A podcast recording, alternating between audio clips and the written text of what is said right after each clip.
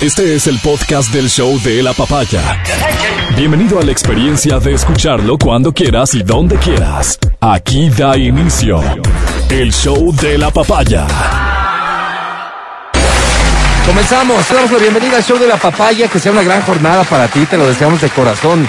Desde los estudios de XFM ubicados en la ciudad de Quito, saludamos a Riobamba y al mundo entero, quienes pueden escuchar y mirar este programa por cualquier plataforma. Recomendamos www.xfm.net, diagonal video, la aplicación TuneIn para que puedan escuchar o mirar eh, como prefieran, ¿no? Y como se acomoden, porque al final mirar el programa significa que, vaya, tengo tiempo de sentarme y no tengo nada más que hacer. Así es. Escuchar, en cambio, la magia de la radio es que mientras sigues haciendo cualquier cosa, ahí estamos, acompañándote y esa es la idea. Hoy quiero comenzar el programa refiriéndome a, a un tema que seguro lo hemos vivido muchos de nosotros, quienes sobre todo manejamos un vehículo, el, el tema este de las esquinas y a lo que nos enfrentamos en ciertas esquinas sobre todo en la ciudad de Quito. Veo una nota publicada por Diario El Universo referente a lo que pasa en Guayaquil. eh, en este mismo sentido, los limpia parabrisas o las personas que se acercan a pedirte una colaboración o a venderte algo. En realidad, eh, lo que se ha visto recientemente son además escenas de violencia, eh, amenazas y gente que se queja de que cuando no colabora, vamos a dejarlo así en ese término, colabora, pues son agredidos. Entonces, esta es una problemática evidentemente que viene de la mano con la crisis económica y social que vivimos en nuestro país. Es una problemática que hay que decirlo también, se ha visto incrementada con eh, el enorme flujo de migrantes de, de distintas nacionalidades que llegan también a- al Ecuador y no solo migrantes de otros países, sino también las personas que del campo vienen a la ciudad. Nos a- acercamos y con una rapidez de esas que ya los viejitos vemos con asombro a, las navidades. Y el mes de diciembre suele ser realmente crítico en las grandes ciudades. No solamente es Quito, como vemos y les platico de esta nota del diario El Universo que, este, que dice, una sensación de temor e inseguridad viven conductores de Guayaquil en diversas avenidas ante el incremento de personas que se hacen pasar por vendedores informales o limpia parabrisas para robar y crear conflictos así como se evidenció en unos videos que se viralizaron la tarde del pasado lunes donde se veía informales que sacaban armas blancas e intentaban agredir a un conductor en la avenida Isidro Ayora al norte de Guayaquil. El jefe del distrito modelo, coronel Nelson Sotomayor Íñiguez, explicó que dos sujetos se acercaron aprovechando la luz roja del semáforo a limpiar el parabrisas de un automotor y que la conductora se negó al servicio, entre comillas yo le pondría eso de servicio, por lo que recibió insultos. Manifestó que ante las agresiones verbales, el hermano de la ciudadana afectada se bajó del automotor para reclamarles por el comportamiento hostil y que se inició una pelea en la cual uno de, de las personas, y aquí señalan que era venezolano, sacó un desarmador y causó varias heridas. Añadió que pese a que los policías lograron detener en flagrancia a los extranjeros agresores, luego de ponerlos a órdenes del fiscal de turno de la unidad de flagrancia modelo, la víctima no puso la denuncia respectiva para dar soporte al proceso, por lo que después de algunas horas fueron liberados los extranjeros. Esta es la queja que ahora mismo mucha gente, de la cual mucha gente se hace eco. Porque si es flagrancia, entenderíamos, qué pena mi, mi ignorancia, entenderíamos que no era indispensable eh, la colocación de la denuncia por parte del agredido. Si es flagrancia, si ahí están las autoridades, entendería yo que es otro tipo de proceso que de todas maneras debió llevarse a cabo, ¿no es cierto? Un proceso de, de juzgamiento y si es que cabe de sanción, porque hay demasiada evidencia. La evidencia es ni más ni menos que los videos que quedan registrados de, de esto, de, de, de la pelea por un lado de la agresión y por otro lado, tal y como estamos viendo en nuestra transmisión de video, el, el hecho de que hay una persona que saca un, un gran cuchillo, un gigante cuchillo y que, y que, y que amenaza y agrede. Entonces, em, ¿qué nos sentimos? Absolutamente desprotegidos e inseguros. Absolutamente desprotegidos e inseguros. Entonces, esto que ahora es noticia en Guayaquil, en Quito, lo vivimos desde hace un montón de tiempo. Un montón de tiempo. Hay espacios específicos esquinas e intersecciones de calles que son particularmente peligrosas porque ya se sabe el estado de ánimo de estas personas. Increíblemente. Es como que quien ha pasado por ahí unas dos veces ya sabe a qué se enfrenta. Entonces vas advertido, vas, no, no- te atreves en lo absoluto a bajar el vidrio y intentas más bien de la manera más cordial exhibiendo una sonrisa, decirles que no gracias, para evitar que puedan agredirte si no van a agredirte a ti porque estás con los vidrios cerrados, un daño al vehículo. Además que siempre pasas por el mismo lugar, muchas veces tienes la misma ruta, entonces por eso no... Porque es tu recorrido, ¿no es cierto? Claro. Y entonces, así como hay escenas en donde siempre hemos dicho en este programa, son conmovedoras y realmente a uno le provoca colaborar, así como hay personas que son tremendamente educadas y que en efecto lo que están haciendo es intentarse ganar unos dólares para subsistir y que intentan hacerlo de la única manera que encuentran posible hacerlo, que es eh, eh, limpiando los parabrisas de los vehículos. No sé qué tan necesario es esto, pero, pero esto se acostumbra. Asimismo, conforme las denuncias y sobre todo conforme la, la evidencia que sobra, hay personas que en esta actividad se ocultan y que realmente lo que son es ladrones. O que son personas que han llegado a tener la idea de que estamos en la obligación de ayudar. Y al no hacerlo, en el mejor de los casos, nos insultan, nos agreden verbalmente. Entonces, este también pasa a ser un tema de prioridad en la ciudad de Quito sin lugar a dudas para la nueva administración. Sin lugar a dudas. Que el problema es mucho más de fondo y qué hacemos con esas personas y demás, sí, de acuerdo, no, totalmente de acuerdo. Pero si siempre nos, de alguna manera, nos orientamos por el fondo del tema, ¿cuánto tiempo tomaría que se resuelva? ¿O se resolverá algún día? Creo que los ciudadanos que transitamos por las calles tenemos el derecho de poder hacerlo de la manera más segura posible. Y ninguno de nosotros está exento de que un delincuente se le aparezca en cualquier esquina y nos asalte. Por supuesto que no. Pero hay lugares en donde estas personas están asentadas. Casi que se ha formalizado su actividad. Y ante eso no se ha hecho absolutamente nada. ¿Cuáles son los puntos de Quito en donde tú has registrado este tipo de inconvenientes? Me encantaría que me dejes saber. ¿Qué intersección, qué calles consideras tú son tal vez las que, y por, experiencia propia, has tenido que vivir una situación de, de estas? Yo menciono dos que se me vienen rápidamente a la cabeza. Avenida de los Chiris y Naciones Unidas. Naciones Unidas, Avenida de los Chiris. A la salida del túnel Guayasamín. Es decir, en el semáforo de las 6 de diciembre. Si tienes otras intersecciones, yo básicamente esto lo hago porque está bueno. Probablemente alguien que esté escuchando no tiene idea y vale la pena que vaya precavido. Pero sobre todo, para guiar a las autoridades. Esto pasa por algún tipo de decisión. ¿De qué naturaleza? No lo sabemos. Las autoridades son ustedes. Lo que nosotros como ciudadanos estamos en capacidad de solicitar y hasta de exigir es poder transitar de la manera más segura posible. Repito, repito, cualquiera de nosotros puede ser víctima de la delincuencia. Te puede sorprender la delincuencia en cualquier momento, en cualquier lugar y a cualquier hora, como ya se vive.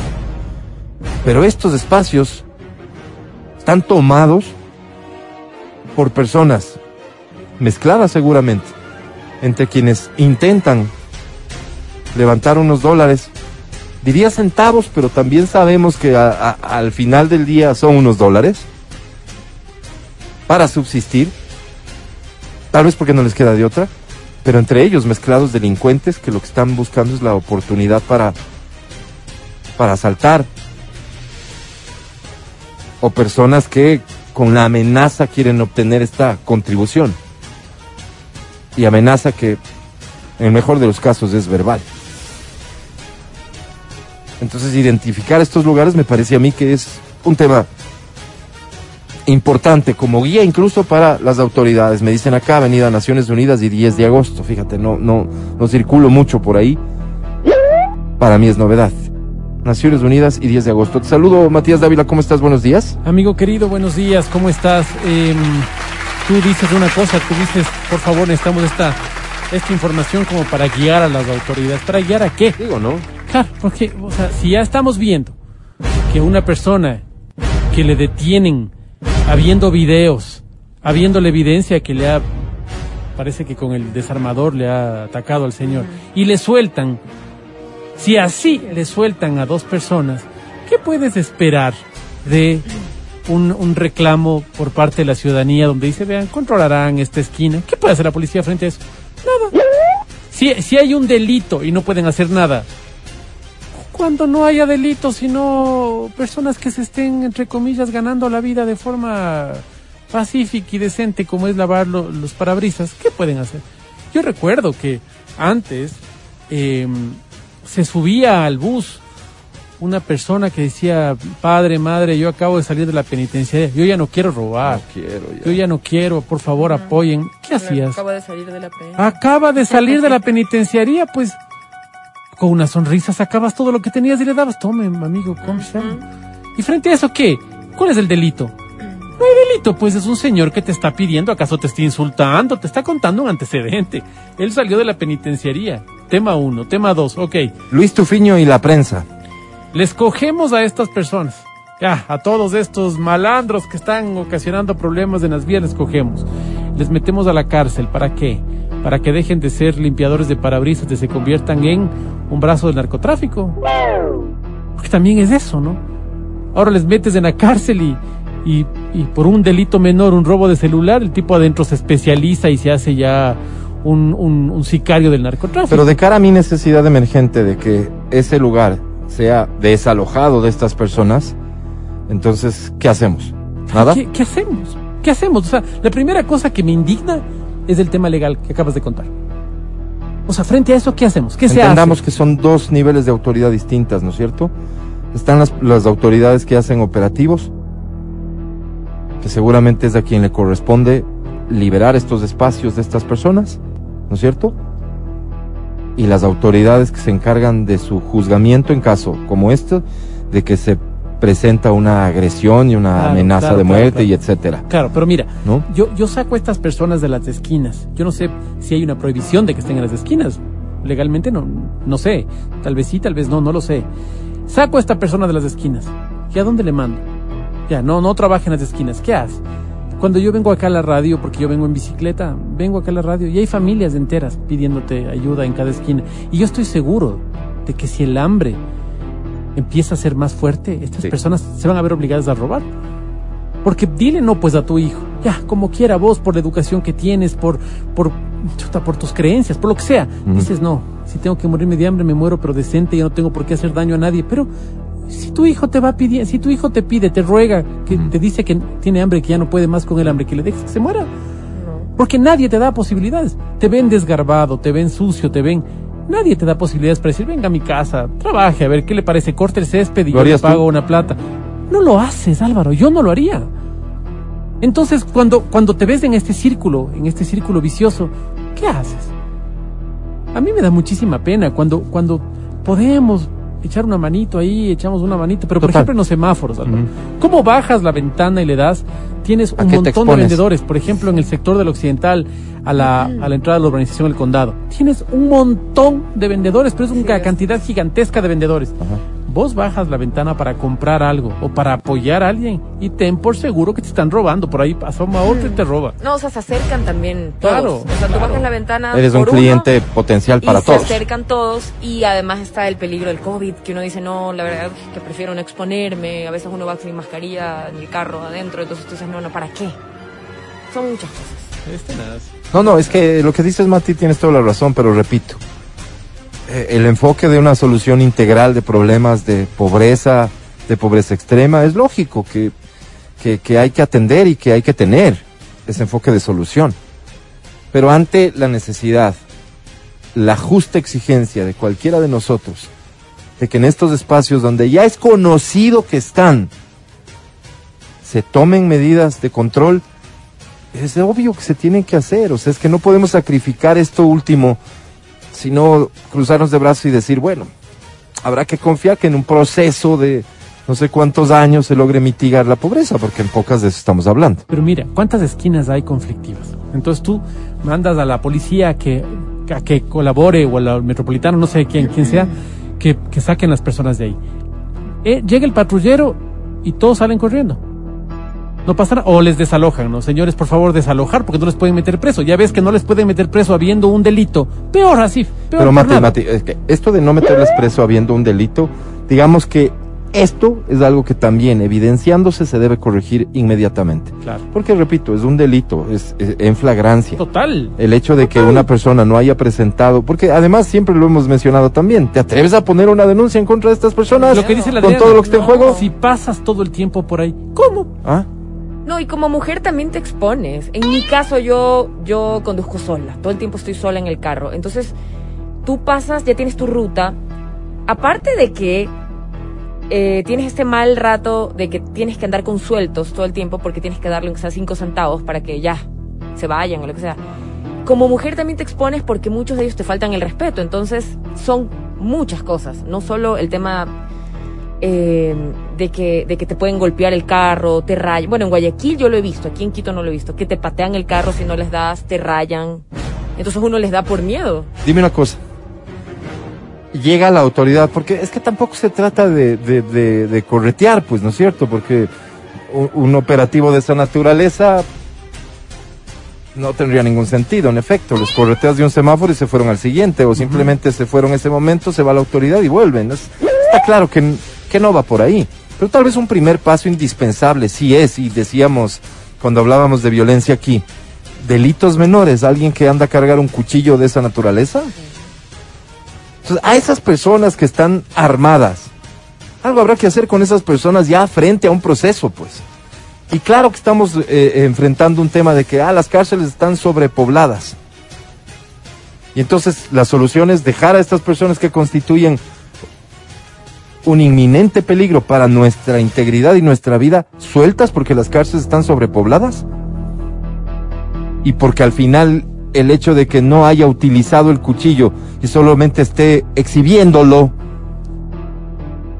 eso sigue siendo un delito menor. O sea, Es mi desconocimiento, pero a veces siento que es- se engloba todo de una manera tan sencilla cuando se trata de, ok, el problema identificado es que las cárceles están sobrepobladas. Y claro, hay hacinamiento, eso no hay ninguna duda. El sistema carcelario no se da abasto. Absolutamente de acuerdo. Y que además se pudieron haber cometido un montón de errores enviando a la cárcel a personas que no tenían que ir a la cárcel. Porque no constituyen un peligro para la sociedad, porque probablemente han incumplido con el pago de una pensión. No digo que eso esté bien. Yo me imagino que nadie va a defender el hecho de que no se pague una pensión. Así es. Pero, ¿qué se resuelve metiendo a esa persona a la cárcel? Pero cuando entonces dicen, están sobrepoblados, entonces los delitos menores no tienen que ir a la cárcel porque se está exagerando con la prisión preventiva. Yo me vuelvo a cuestionar el tema. Delito menor, una persona que saca un cuchillo, no le mató, no, no lo utilizó siquiera. Pero ahí tiene el cuchillo. ¿Para qué carga el cuchillo? constituye una inminente amenaza a la vida de cualquier persona que, como en este caso, se atreva a reclamar por la agresión que recibe su hermana por no ceder a darle dinero que él pide. Claro, ah, aquí tienes otro, otro, mm, otra cosa que analizar, otra, otra lista, ¿no? El tema del cuchillo. Eh, yo te contaba que había ido a ver a una persona arriba en la, en la Pisulillo, arriba del condado. Claro, si no vas armado por ahí, o sea, imagínate que, imagínate que es tan, es tan denso todo. O sea, es tan denso lo que yo pude ver, ¿no? Yo pude ver ahí, por ejemplo, que, que había una, mm, había un grupo de jóvenes y este grupo de jóvenes había delinquido y se sube al bus en el que yo iba. Se suben al bus del que yo iba y decían, agáchate, agáchate, agáchate. Y eran una, unos, ¿cuántos serían? Unos seis, seis muchachos. Uno tenía sangrando la cara y todos se agachan y eran con capucha, se agachan. El busero no dijo absolutamente nada, será pan de todos los días. Había la policía ahí, todos se agacharon, salieron en el bus. Entonces, yo digo, si en un lugar así donde, donde la autoridad casi no tiene presencia, donde se delinque, donde está la- el sector más pobre, si no vas armado, si no tienes un cuchillo para defenderte, porque será la ley de la selva. Ahora, diferente es que lo saques. ¿Me entiendes? Pero, por ejemplo, digo yo, ¿no? Pero Mati, estás mezclando los temas de una manera ma- ma- No, no, no, muy, grave. ¿Cómo me puedes decir a mí diciendo que es- una persona que está parada en la esquina pidiendo una colaboración cargada a un cuchillo podría ser que lo esté cargando porque para es la ley de la defenderse, selva para, defenderse? Por supuesto. O sea, yo creo que, yo creo que si estas personas están limpiando parabrisas es porque no tienen otro trabajo. Y estas personas corresponden sec- los sectores más pobres. y te estoy diciendo lo que pasa en los barrios más pobres. Entonces, si esta persona tiene un cuchillo, es muy probable que ese Es cuchillo le sirva para defender, pues. no necesariamente. Puede ser ¿Cómo que le sirva no? como en la ley de la selva. Pero ¿cómo lo está Ahora, usando, pues, exacto, Mati? ese es el siguiente punto. Que lo saque contra una persona Entonces que... tengo que esperar a que lo saque y que, No. y, o sea, ese No, es el no, tema. lo que, lo que realmente yo me cuestiono es el asunto de no utilizó el cuchillo. En el video que vemos, no sé si alcanza a, a- a- a- a impactar con el cuchillo. Está intentando hacerlo. O sea, en resumen, ¿qué significa esto? ¿De qué se le acusa? De intento de, cuando menos, ¿no? Pero luego Claro, hay claro. otro video donde el señor está sentado y estas dos personas eh, lo, lo, lo están amenazando con el cuchillo. El señor está sentado y le pide Yo en ese por video favor- no veo que usen el cuchillo. No, no lo... No veo que lo lastimen con el cuchillo y más bien parece ser que la presión de la gente que está alrededor hace que estos dos Claro, sujetos pitaban, se vayan, porque encima más comienzan a decir a la gente que está alrededor que no grite, que no proteste. Pero optan por irse. Con tremendo cuchillo en mano. Entonces, ¿qué tenemos que esperar? ¿Que usen el cuchillo? De alguna manera tener garantía que el cuchillo es para atacarnos y no para defenderse, defenderse de mí. Es súper complejo, de verdad, sí. El Mati pone un punto de vista que es interesante, pero ¿cómo resolvemos el tema de las esquinas? Hay personas que están mezcladas entre esas que en efecto tienen como esa la única posibilidad de levantar unos dólares para alimentarse a sí mismos, a veces a niños pequeñitos, a niños recién nacidos, que son casos muchas veces de migrantes que han huido de una situación dramática y que están en la búsqueda de sobrevivir. Y claro, se encuentran con un país en crisis que no les ofrece ninguna posibilidad, que no estamos en condiciones de ofrecer ninguna posibilidad, ni a nosotros mismos. Entonces, ¿qué? A las esquinas, a pedir, a, intentar que la, que la generosidad de la gente les permita alimentarse ese día. Pero entre esas personas hay delincuentes, porque encontraron que esa forma es súper rentable. Yo no concibo cómo se puede previamente distinguir si este es un delito menor. Lo que te digo es una cosa, ¿no? O sea, cuando uno ve, por ejemplo, el ejemplo de otras, otras partes, y voy a poner un ejemplo tremendamente drástico que es Singapur. Tremendamente drástico, de 500 mil presos quedaron 499.950 porque los restos se fusilaron.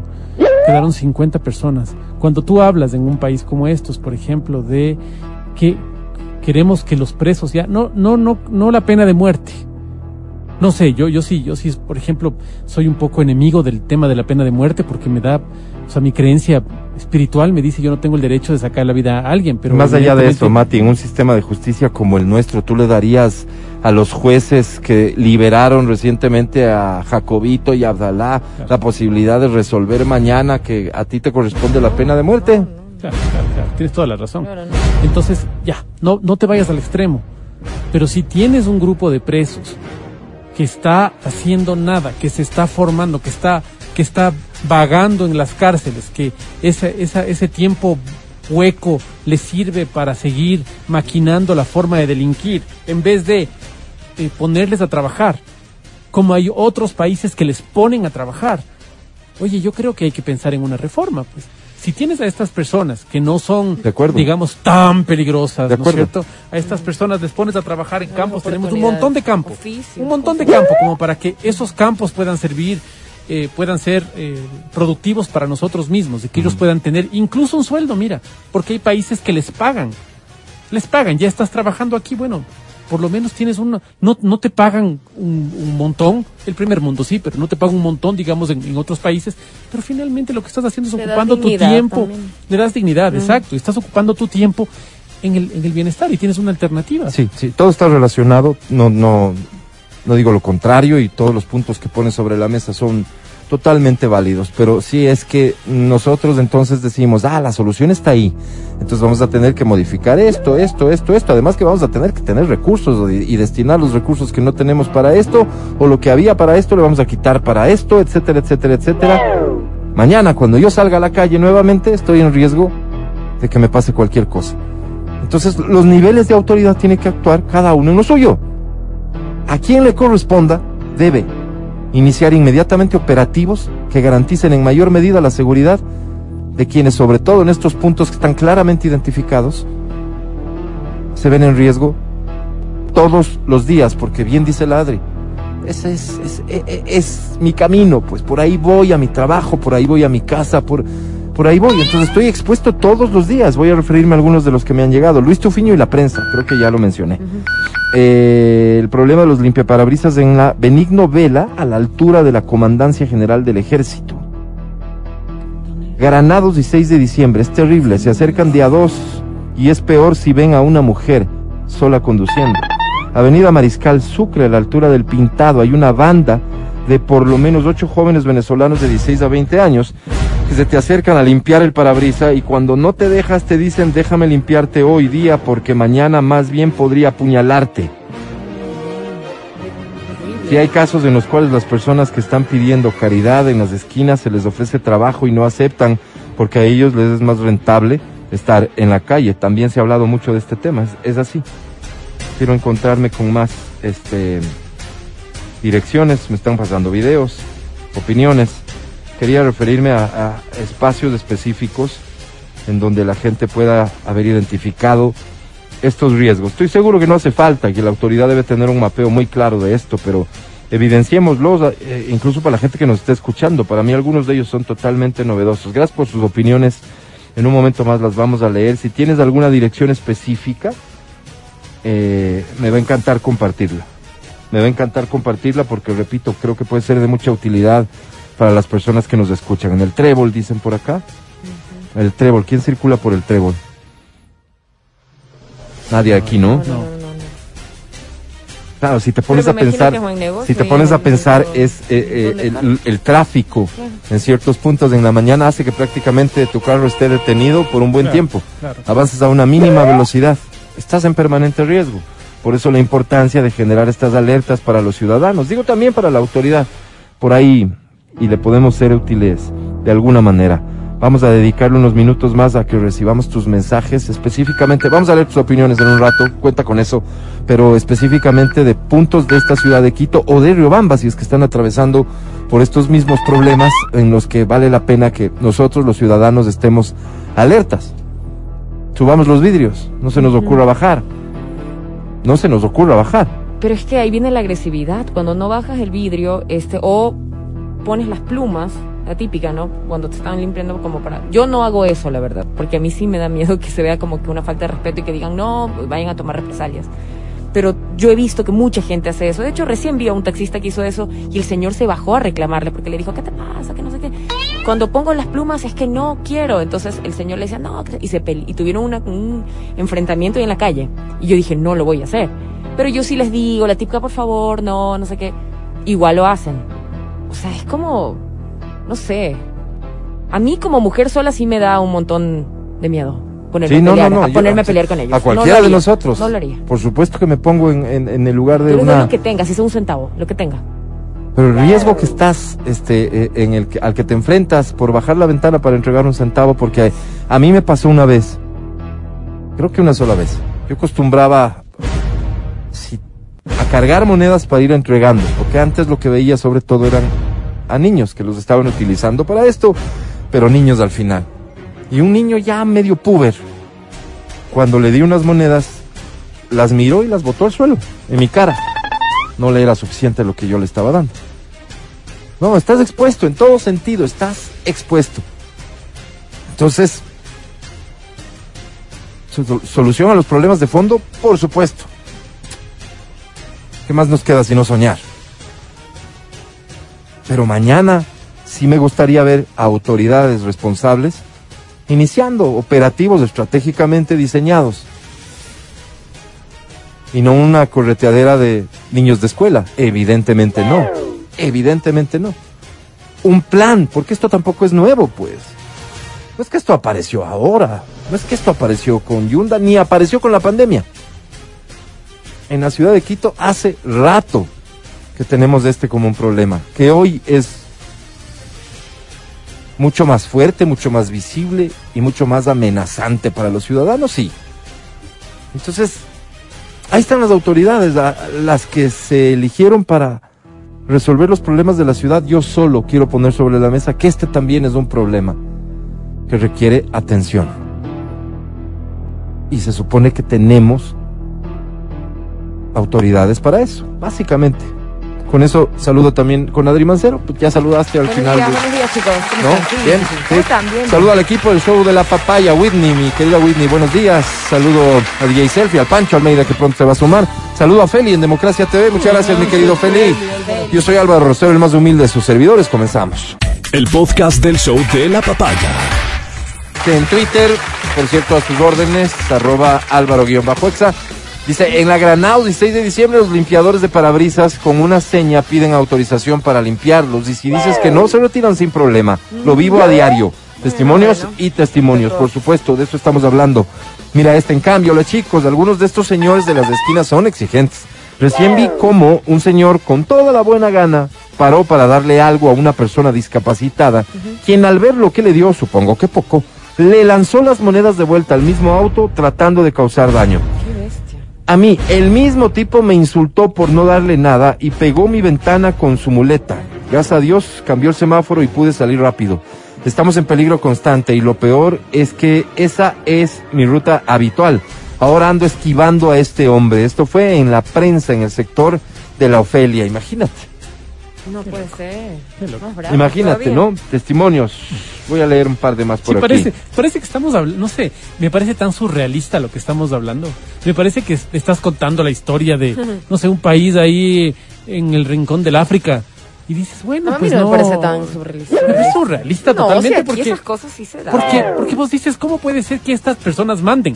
Y que, y que haya un ciudadano que dice, yo le estoy esquivando a esta persona. Todos los días le esquivo, ojalá no me coge el semáforo, Eh, yo hago todo para que no me coja. Eh, Es que el problema O sea- es que no andan solos. Porque si tú, tú te puedes bajar y reclamarle, pero es que ahí te salen 20 personas más. Por eso te digo, me parece, me parece una locura No, que tienes toda la razón. exista ciudadanos que dicen, ahí, mejor yo no me paro. Hago lo imposible que para no pararme ahí. ahí. Y sabes qué, cuando voy por acá, en cambio, por acá Porque roban, está el señor, por acá. porque está el señor de las muletas que me puede pegar un muletazo y romper el vidrio del carro. Exacto. Es, es absurdo, es ridículo. Exacto. Álvaro, buenos días. Bueno, saluda también Buenos a mis días. compañeros, por favor. Buenos días. Buenos días. Matías, buenos días. Adri, buenos días. dice. Buenos días. Buenos días. Sí, en el sur, justo la dirección La Mariscal Sucre y Cárdenas de la Torre, eso mismo. Joven, ese mismo joven del mensaje anterior, la semana pasada, me quisieron limpiar, pero le dije que no y se molestaron con palabras soeces. Y eso entonces se acercaron todos. Y los enfrenté mientras yo estaba ahí, me robaron un tanque de gas como estaba en el sentido, en un sentido de la vía. Y en medio está un parter. No pude hacer nada, llamé a la policía y desaparecieron más tarde, los vi dos cuadras más abajo, pero estaban drogándose. ¿Cómo les reclamo? Es un peligro. Tienes toda la razón. Tienes toda la razón. No, horrible. Te digo, te Un digo último es- testimonio nada más Sí, porque o sea, me, me comprometí. Tierra de nadie. Hola amigos, yo trabajo en la República del Salvador. Justo en esa calle hay un montón de niños pidiendo comida y la gente les da comida o dinero. Pero eso no es para ellos. Eso es para los padres que están en una esquina vendiendo tabaco y caramelos. El dar no necesariamente ayuda, es triste pero es verdad. También hay mucho extranjero en esta calle y ahí aparecen bastantes niños vendiendo caramelos, lustrando zapatos y más ofreciendo más cosas. Le rodean a la persona que suele ser extranjero, le marean y proceden a robar. Ahí son la mayoría de niños cómplices. La seguridad en Quito está fatal. Saludos, muchas gracias, de verdad. Sí, este, eh, mil disculpas con los otros comentarios que no, que no leo, pero los, los leemos internamente a todos. Hay que pasar de tema porque hay urgencias en el país, ¿no es cierto? Y hay temas de trascendencia, Ah, ¿verdad? Bueno, sí, Así es, ¿verdad? sí, claro. Por favor, díganme quién es Yacu Pérez. Yacu. Yacu Pérez fue candidato a la presidencia de Piensen ustedes, no, no me hablen como a, como a bobo, piensen ustedes, tal vez alguien nos esté escuchando y no sabe quién es. Yacu Pérez. Es un personaje para muchísimos, fue una revelación, fue como el artista revelación, digamos, en, eh, Esta campaña, en de esta campaña, porque muchas personas votaron por él. Él estaba en- abanderado en la tienda de Pachacútec y él tiene un discurso, eh, bueno, primero se, en todas las entrevistas que se presentaba, él sonreía, tiene un discurso ambientalista. Es una persona que, que tiene un, una, una historial también bastante interesante, candidato a la presidencia de la República, casi va a la presidencia de la República, casi va a segunda vuelta, por poquito gana Guillermo Lazo y, el, y gana la presidencia de la República. Pero Yacu De Pérez hecho, hubo un momento, ¿no es cierto?, mientras se realizaba el conteo que iba Yacu Pérez adelante. Y hay personas que dicen que fue, o sea, que estos poquitos votos que le pusieron en tercero, Ajá. fue la foto que se toma Yaku, digamos, con un oso, ¿no? Que le bajó. Que le bajó. O que le... No, que le baja el oso. Ok, ok. Bueno, la Ay, campaña ay. de Yaku fue una campaña... En TikTok, el rey del TikTok. calzoncillo de- y el oso de. Fue, fue una digamos. campaña extraña, por decirlo de alguna manera. En efecto, él apareció en redes sociales. Este, no, no, no pudo, no pudo evitar también hacer campaña en redes sociales y en TikTok apareció en, en paños menores, eh, abrazado un oso. Y la verdad es que creo que ese fue uno de los grandes desaciertos de su campaña porque no sé si, no sé si lo que pretendía Yaku era transmitir ternura o algo así como padres no se preocupen yo voy a cuidar de sus hijos Pero no en calzón. ¿no? este eh, eh, o miren no sé tengo mi, mi alma es inocente y vengo solo a hacer el bien no sé qué pero la verdad solo parecía una película de terror con, de las peores de esas de esas que además incluyen un Le faltó hablar al oso, Álvaro. Le faltó hablar al oso porque era terrorífico por donde le veía. Sí, pero yo incluso lo vi después peor porque, porque justamente era como ver a un depravado, a un degenerado, a un enfermo, Mm. este, que estaba, no sé, esperando su siguiente víctima. No quiero profundizar. Ese es Yacu Pérez. además. O sea, en la última elección, Yacu Pérez fue el que permitió que el movimiento al que él representó en esa elección alcance un número histórico, nunca antes visto para este movimiento de asambleístas. Digamos Y el tercer son- puesto, ¿no? En las elecciones, por decirlo así. Exactamente, o sea, y de hecho en asambleístas del segundo, así ni más ni menos. Entonces, caramba que le hizo bien. Ahí estamos compartiendo la foto esta que yo les refiero como perturbadora, Yo lo había olvidado. perturbadora. Mala escena, eh, eh, fíjate si es que entra un semiólogo, yo, yo lo soy, pero no tengo tiempo, eh, a, a leer cada, probablemente cada elemento de esa imagen tiene una razón de ser. Y el mensaje es mucho más profundo incluso de lo que yo quisiera. Ese oso, por ejemplo, esa sonrisa yo no he visto en otros osos. Sí, sí, es como una sonrisa. Es, es así como... Más me suena a esto, ¿no? Ujú. Esa risa. Este es el oso para mí. Así. Y ese es Yaku. No. Sí, no, no, no tengo ninguna duda. Está con una toalla al cuello. pa- Pinta piscina, Sí. digámoslo, pinta tingo, Ay, qué horrible esa música. pero, pero en, en un cuarto de ladrillos. Donde iba a dormir, por cierto, en la misma cama con, la, con el dueño de la casa, ¿no? Algo así co- acompañaba ese dijo, mensaje, que lo recibían con amor, porque él andaba recorriendo el país haciendo campaña. Desacierto, al final podríamos decir que sí, pues porque no pasó a segunda vuelta, por lo tanto perdió las elecciones. Pero él no ha dejado su actividad pública. Recientemente se especula. Yo veo el video una y otra vez y no lo veo a él con absoluta claridad, pero se especula que recientemente fue detenido en, en completo estado de embriaguez y causando escándalo. Y hay el video de, de que se lo llevan y le meten a una patrulla. Yo repito, quiero ser objetivo, siempre lo intento, excepto con el correísmo, con Yaku. No lo veo a él, así con claridad como en esa otra foto. Pero en este video que les quiero presentar, que si no puedes ver el programa, creo que vas a, vas- al final vas a, te iba a decir entender, pero no entiendes ni aunque lo veas. Así que, pero al final vas a acceder a su mensaje, a eso. Vas a acceder a su mensaje. A ver. Eh, Yaku sigue recorriendo el país y ya saben que además Yaku, ¿no? Desde su nombre. ¿Qué significa Yaku? Algo en relación con el agua, ¿no?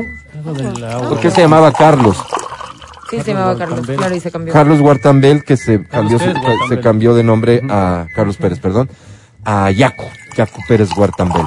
Y Yacu está relacionado con el agua y todo su movimiento, su mensaje político ahora está relacionado con el agua. Agua. ¿Qué significa? Y es obvio pensar que le dio ganas de ir a la playa, donde hay más agua. ¿Ya? Está en la playa ahora, Yacu y trae un mensaje. La- lamento que a la chica que le acompaña en el video no se le alcanza a escuchar bien. Es más, voy a regalar dos boletos a multicienes a quien me envíe eh, la traducción de lo que la chica dice. Este es el más reciente mensaje de Yacu Pérez sobre la civilización. ¿Sabías que somos agua? Del agua venimos, al agua devenimos. ¿Cuánto tiempo apareció la vida en la Tierra? Hace 3.700 años las primeras formas de vida aparecieron aquí en el mar. Evolucionamos y el sabor salado de nuestra sangre es el sabor salado del mar. Les queremos mucho. Va de vuelta, va de vuelta, Feliz, va de vuelta. Te agradezco. Ahí está. ¿Sabías que somos agua. Del agua venimos, al agua devenimos. ¿Hace cuánto tiempo apareció la vida en la Tierra? Hace 3.700 años las primeras formas de vida aparecieron aquí en el mar. Evolucionamos y el sabor salado de nuestra sangre es el sabor salado del mar. Los queremos mucho. Gracias por el- lo último. Ah, lo bueno de todo es que nos quiere, ¿no? Y la chica no alcanzo a escuchar exactamente lo que dice, pero es algo así como hace cuánto tiempo Apareció la vida en apareció la tierra? vida, eh, eh, no sé si dice en la tierra o en el agua. Oye, pero cuando debería salir sin ropa en el agua, sale con ropa. O sea, como. Buen serrano. ¿no? Primer detalle, pero me parece menor. Digo, no, Me parece menor. serrano, ¿no? Aquí hay cosas de fondo. Aquí hay agua. cosas de fondo. Porque estamos ante una nueva concepción de la teoría de la evolución. Es mucho más específica. ¿No es cierto? Recordemos que la teoría de la evolución habla de, vaya, de que los organismos han ido evolucionando todos hasta llegar a lo que somos, ¿verdad? Entonces no hay una precisión de primero fuimos pececitos. Yaku ya lo está diciendo. Bueno, tal vez tiburones, algunos tal vez sirenas, tal vez este moluscos. No sé, vaya, probablemente y algo de razón puede tener Yaku si uno se pone a, a- a comparar personas con, con seres del agua. Pero hace 3700 años, Mati. Solo te Aquí voy a dar un, solo aquí te voy a dar un dato. conflictúe un Solo- poquito. Solo, te voy a dar un dato. A ver, Sí, dice, últimos lugares donde llegó el hombre. Últimos lugares donde ya llegó al último el hombre. ajá. Madagascar, esta isla llegó hace 1500 años, está a 400 kilómetros de África, Hawái 500 años, Nueva Zelanda 1200 años después de Cristo y las Galápagos en el, en el siglo XIX. Son los últimos lugares donde llegó el hombre. Quiero, quiero decirte que hay, ya, ya vamos a ver, ya vamos a ver porque a mí se me hay vienen a la mente, indicios. por ejemplo, los, hay indicios, por ejemplo, de los las- egipcios. Pero antes de los egipcios. Pero espérate, porque estamos, a- ahorita la línea está marcada en 3700, Ajá. ¿no es cierto? Pero millones. En No puede ser, 3700, hace 3700 años, dice Yaku, que tú eras em, un pez payaso. Un bagre, un bagre. Yo debo haber sido o bagre o pez payaso, sí, Ok, pa- pa- envíame por favor. todavía, digamos, Te pido que me envíes por WhatsApp al 099-2500-993. ¿De qué familia vienes tú? Ya. ¿De qué- de- sí, dale, del agua, ¿no? ¿De, de, de dónde vienes tú? Tu familia, seguramente has visto fotos de tus abuelos, no sé, y por ahí les encuentras algún parecido con algo. Reconoce de dónde vienes tú. Este puede ser un ejercicio interesante. ¿De dónde vienes? Ok. Oye, este...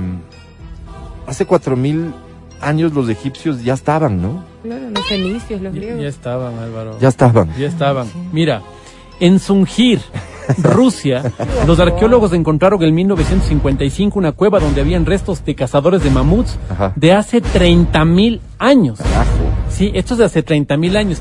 Pero, ojo, te estoy dando datos de un libro que estoy leyendo y todavía no están los más antiguos. Te estoy simplemente datos. Mientras tú hablas, yo sigo Aquí, encontrando. aquí el tema pasa por. Ya vamos a seguir escuchando a los charlatanes que nos mantuvieron engañados durante tanto tiempo. Porque hoy apenas tenemos la verdad. Hoy apenas sabemos. Primero de dónde venimos, ¿no es cierto? Y a dónde vamos a devenir. Y, luego, ¿hace cuánto tiempo comenzó toda esta vaina? Han pasado solo 3.700. Podríamos considerarnos jóvenes todos nosotros. ¿Verdad? Yacu Pérez estuvo a nada, a poco, a poco. El episodio político electoral eh, eh, de primera vuelta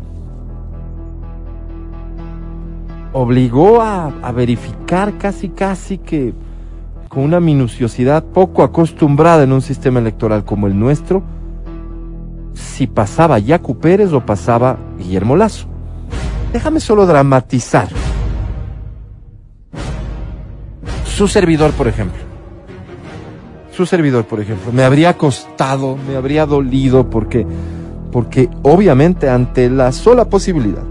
Acuérdate que estuvimos algunos días sin saber quién pasaba segunda vuelta, ¿no? Ujú. Sí, ¿verdad? yo me puse a chequear así de esas cosas que abres con miedo. El, el plan de gobierno de Yacu Pérez y yo que me reconozco como una persona que no soy de ideas de izquierda, menos de izquierda radical. Sí tenía cosas interesantes. ah, Sí, Perdóname que utilice este término de mi abuela, pero ándate al cebo. sí tenía. Yo me aterroricé. Sí tenía. La parte Pero, del medio ambiente. pero, ¿a qué quiero llegar con esto? Eso nomás. Creo que llegado el día de elecciones habría ido a consignar mi voto en favor de Yacu Pérez, porque mi enemigo a vencer era el correísmo. Asume tú que ese haya sido el pensar de mucha gente. Esta persona a quien acaban ustedes de escuchar diciendo eso, hoy podría ser el presidente de la República. Otro dato, Matín. ¿A qué costo? Aquí tengo un dato, pero primero tengo que decirles que les recomiendo muchísimo el libro Sapiens. Léanlo, hay el libro en YouTube, encuentras el libro, el libro está, ay, pues es un libro tan popular, se llama Sapiens y el autor es Yuval Noah Harari. Harari es un um, historiador, eh, creo que es y antropólogo israelí. Entonces es un tipo que es uno de los autores favoritos de Barack Obama, así lo reconoce. Y es un tipo que conoce muchísimo, está en la ciencia, conoce muchísimo, tiene unos datos contundentes, contrastados de muchísimas universidades. El libro es muy fácil de poder leer y te enseña un montón de cosas con respecto a nosotros. Chévere, yo sí te agradezco esa recomendación. El autor cree que todo empezó hace 70 mil años y que la especie no tenía relevancia alguna. Somos parte de la familia de los simios, igual que un gato es de un león o de la familia de los felinos, dice Yuval Noah Harari. Dice que empezó hace 70 mil años. Bueno, este señor no sabe nada porque No Yaku puede. acaba de aclarar que todo empezó hace 3.700 años. Ay. Y ni siquiera utiliza un término, un recurso que puede ser muy útil, Yaku, para los próximos videos. Aproximadamente. Aprox. Este aproximadamente te permite luego defenderte cuando alguien, 70 mil ya te permite. cuando alguien te confronte y te diga, oye Yaku, tú grabaste este video, mañana lo puedes borrar. Pero yo ya lo tengo. Yo ya lo descargué, ya es Pero- mío. Yo puedo confrontarte, Yaku, y decir, oye, ¿de dónde sacas esto? Sí, sí, espérate. Antes de hablar de que quieres ser alcalde de Cuenca, prefecto de la fue. antes de, de- de entrar a hablar de tus propuestas, ¿de dónde sacaste esto? ¿Qué quieres decir con esto? ¿Qué quisiste decir? ¿Qué onda? Creo que es la obligación mínima que cualquier persona debe tener con quienes se atreven a difundir este tipo de mensajes. Mal No se atreven a decir de dónde podrían venir ustedes, pero sí de dónde vengo yo, Willy Willy, ¿en serio? Recibo un mensaje y dicen Álvaro viene de los Willy Willy. Uy, uy, que también es una especie. Mm, mm. Tierna, ¿no? ¿Compras de eso? No. Del guachinche viene el Adri, dice. Ay, qué Porque es de Guayaquil. Ah, guachinche. ¿Qué es el No sé, guachinche? no sé. Guachinche. Tendrá un nombre propio bueno ya en la yo costa. Creo, yo creo una cosa, ¿no? O sea, ah, bueno, ¿Vas a hablar hay, en serio de Yacu? hay posiciones religiosas que te hablan incluso de esto, ¿no? Que te dicen. Lógico. que te dicen que el hombre apareció, que no existieron los dinosaurios, por ejemplo, que los dinosaurios son puestos ahí, Claro. los restos de los El dinosaurios negacionismo, como de lo que hablamos ayer. son ¿Es en puestos ahí por el diablo, Es, es la fe, pues, es la son fe. puestos ahí por el diablo para Por confundir, supuesto. ¿no? Entonces hay teorías que dicen Dios eso. creó el mundo, Dios Sí. creó todo. Eh, yo no sé, tal vez Yaku pudo referirse a cuándo aparece el primer hombre en América. Me faltó decir millones. Pero, pero si decía así. América, no vino pues del mar. O, o vino tal Eh, vez eh, navegando, pero es difícil que venga navegando acá a América. Eh, tal- pasó por el estrecho de Bering, que es lo más probable que el, el hombre haya pasado por el estrecho de Bering, es decir, vino caminando, ¿no es cierto?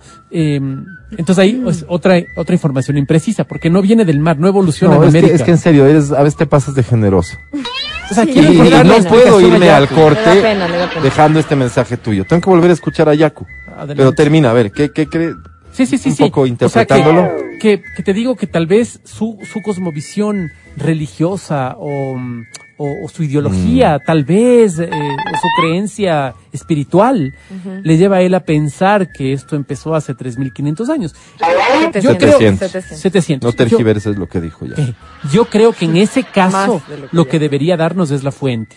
Por ejemplo, los, las tablas sumerias, que es lo más antiguo que se ha encontrado, dice que somos de tal, y dice que incluso nosotros venimos del espacio y que somos una, un experimento científico del espacio y te dice los nombres de los, de, la- de los, de los extraterrestres que nos pusieron aquí. Entonces yo creo en esto, ¿no es Exacto. cierto? Y, y me Exacto, baso en esto. Exacto. Entonces, sí, tú puedes tener la teoría de la evolución y dices que el hombre llegó porque evolucionó del mono.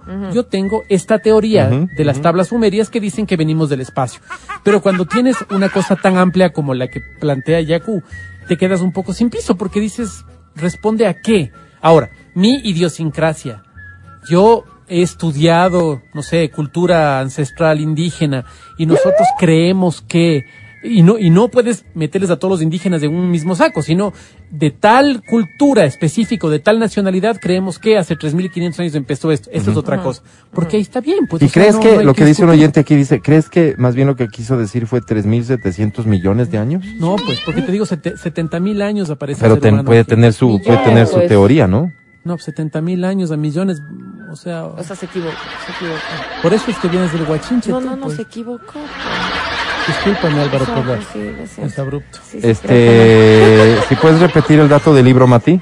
El libro es. Sapiens, se llama el libro ¿El Sapiens. autor? Yuval Noah Harari, con H, Harari. Son tres nombres, Yuval, con Y, Yuval, Noah Harari. Noah. Harari. Harari. Sapiens, Aquí está. Con H, Harari. ¿Ya lo tienes? Sí, está aquí. Qué bueno. Aquí está. Bueno, vamos ahora a escuchar por última ¿verdad? vez a, a, no. para ver qué mismo quiso decir. A ver. Yaku. ¿Sabías que somos agua? Del agua venimos, al agua devenimos.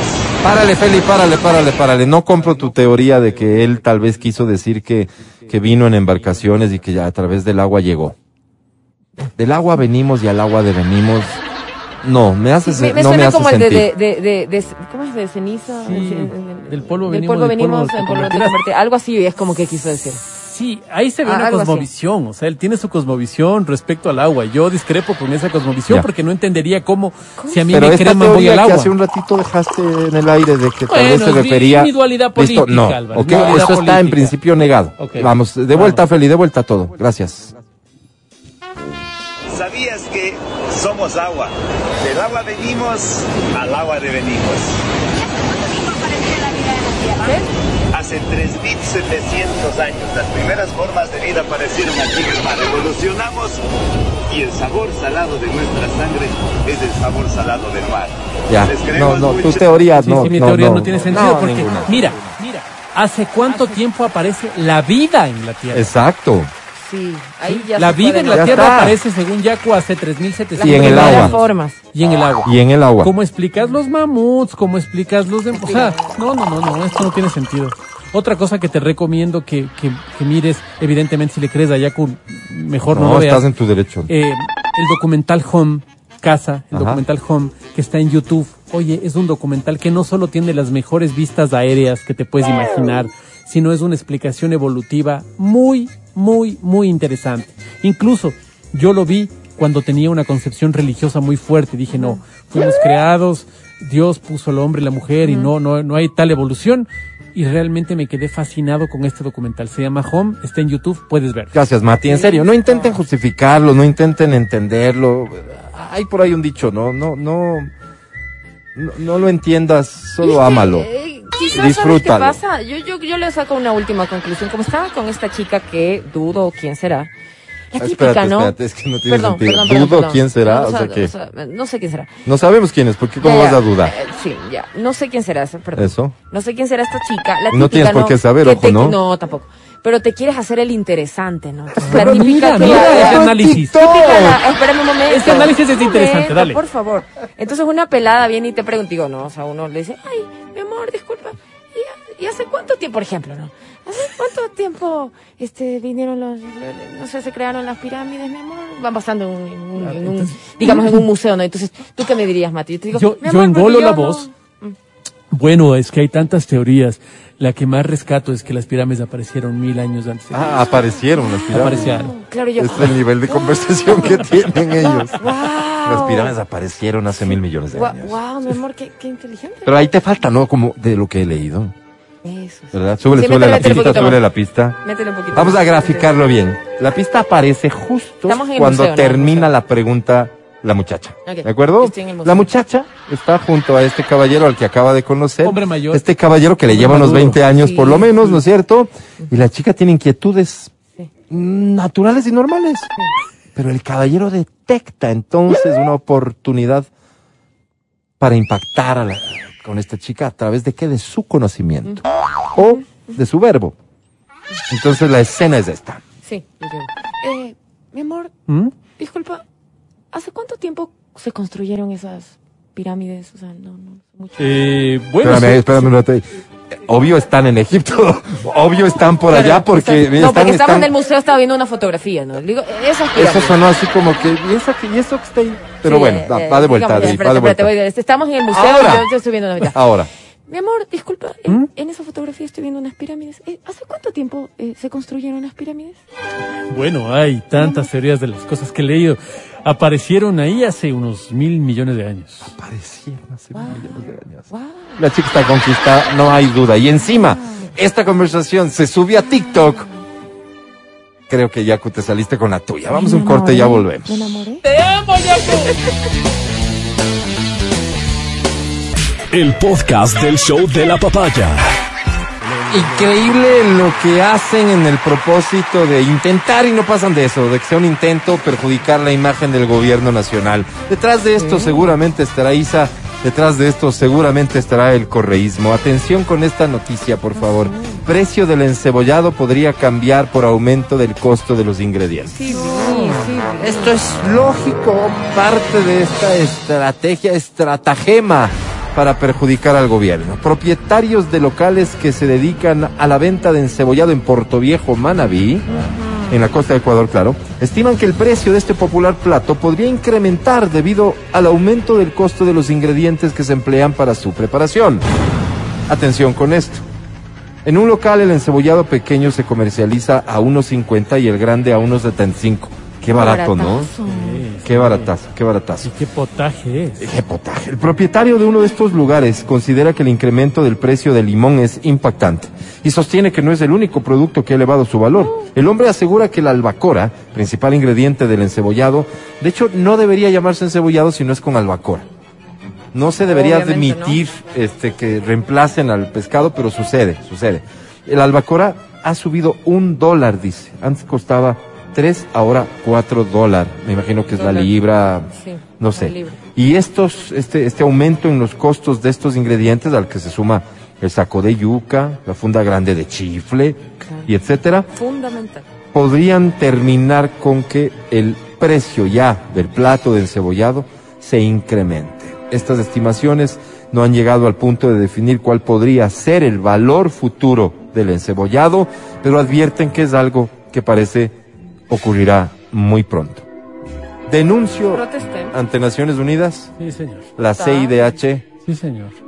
y otros organismos que esto hace parte de la intentona golpista liderada por ISA y el. Oye, oye, Sigamos, oye, por sí, favor. sí, antes de, antes de seguir. No, Sí, hay una, es que hay una cosa importante.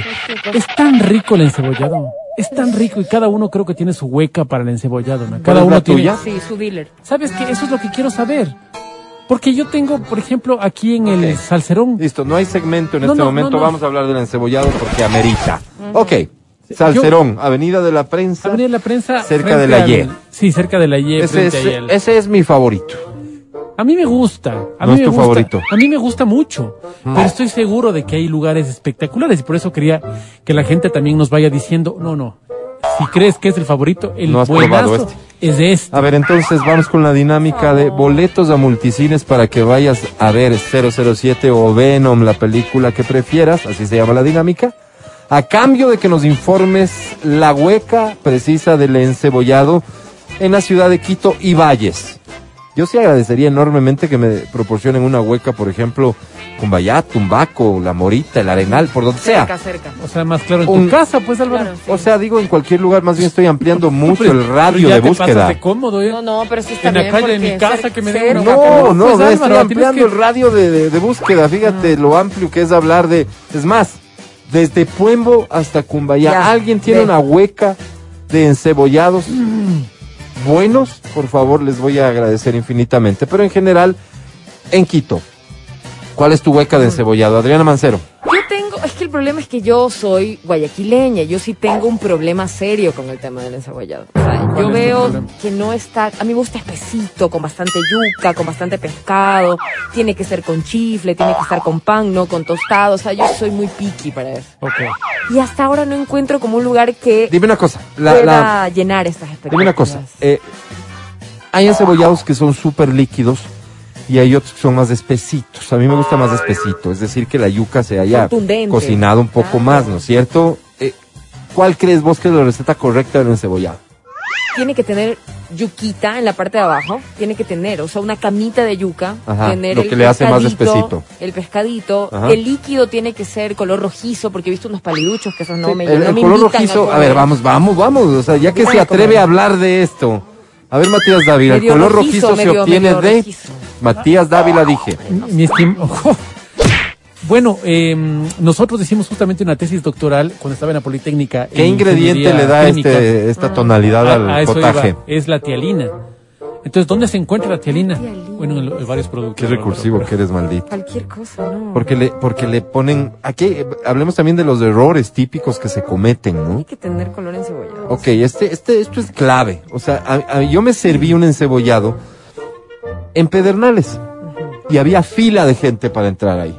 O sea, era un lugar bueno.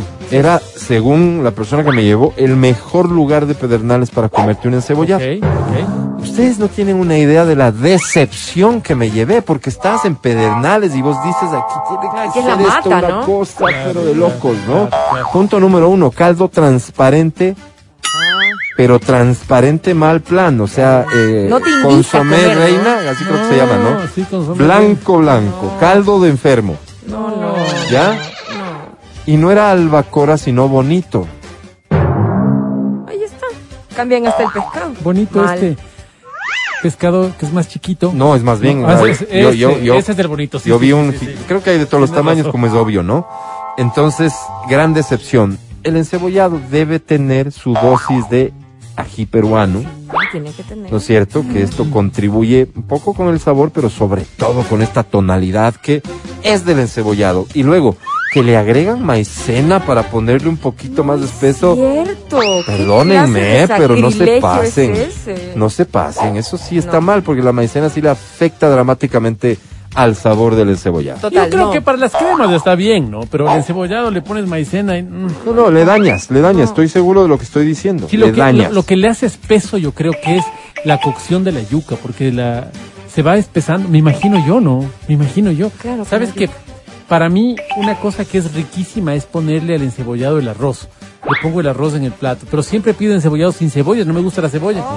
Entonces le pongo ahí en el plato la, la- el arrocito. El arroz, sí, No. conozco personas y- que hacen y eso, rico, ¿cómo no? ¿Cómo rico, no? rico, Fíjate, me, me lo están diciendo, es algo que yo me temía y me lo confirma alguien por acá, aunque tengo otros testimonios. Desde. Fuembo a Cumbayá no hay un solo lugar bueno para servirse un encebollado decente, al punto que yo opto por comprarme el enlatado de atún real y le meto más cebolla. Tampoco, tampoco, no sé. Imagínate. No sé. A Así tener de el sabor dramático. fresquito, pero es rico también. A ver, vamos. Dice, cevichería Carlitos, Puente 8, Autopista Los Chillos.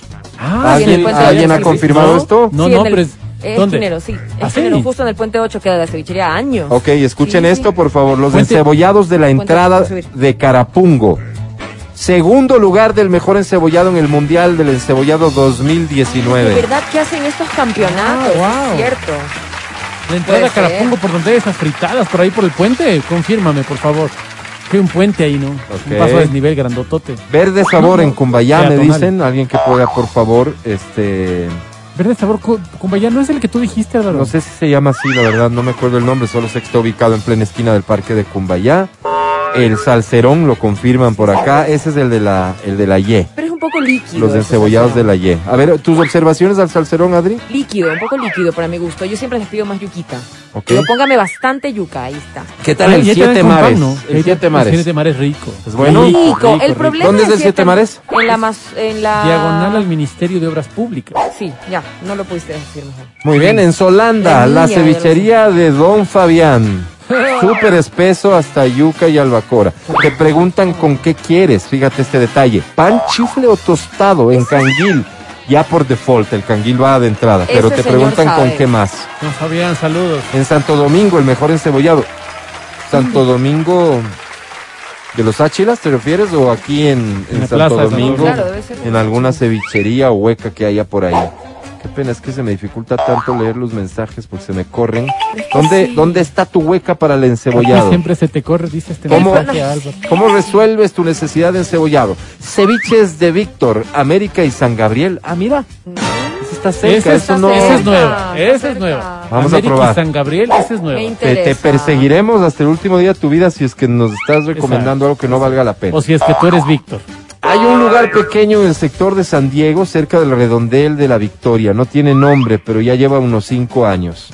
Rico encebollado. Ay, A ver, Adri, ¿te atreves a dar tu hueca ya que te- sabes tanto y eres tan exigente? Yo tenía como un dealer de encebollados que me iba a dejar a la casa. Ajá. Esta persona, claro, era la sazón del Sebas, él me iba a dejar y él, qué bestia, tenía un sabor este encebollado.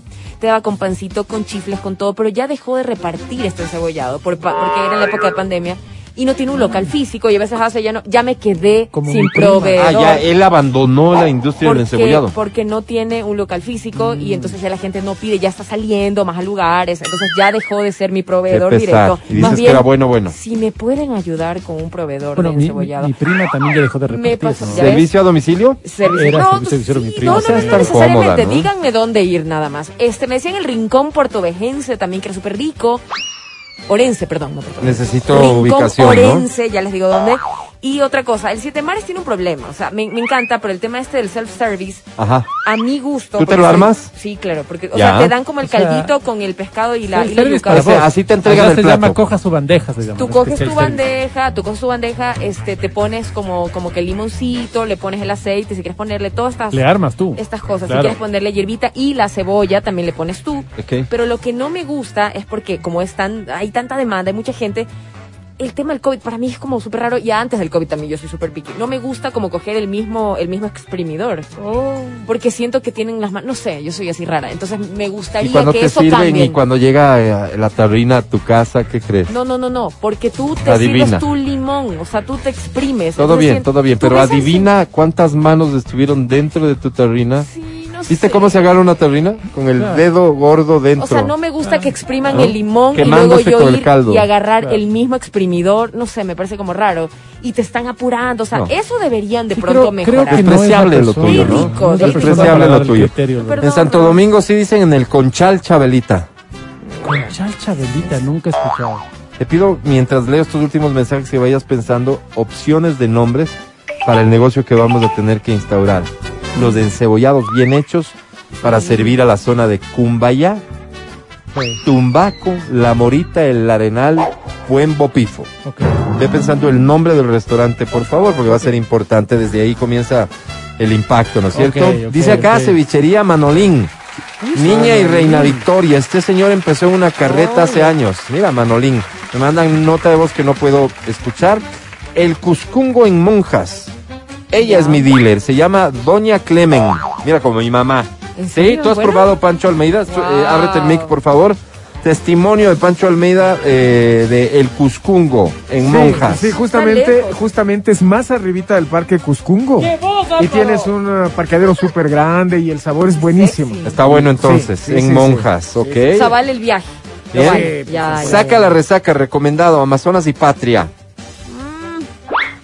O sea, si no te gusta, no digas Perdón, nada, ¿no? mejor, pero Perdón. tampoco perjudicar a las personas Ya, ya, ya. que trabajan honestamente. Rincón Orense, Ventimilla. Ese es el que me pasan el dato. Me dicen que es riquísimo. En la Nos pasan otro dato, dice Sí. la ventimilla es larguísima, ¿no? Ah, Ventimilla y más. Cevichería de Don Fabián y acá te pasan un número Tamayo, telefónico, Tamayo. de hecho, mi Adri, para que analices la posibilidad de ponerlo a prueba. Los encebollados del restaurante La Yapa en el Estadio Olímpico Atahualpa frente a la puerta de Maratón.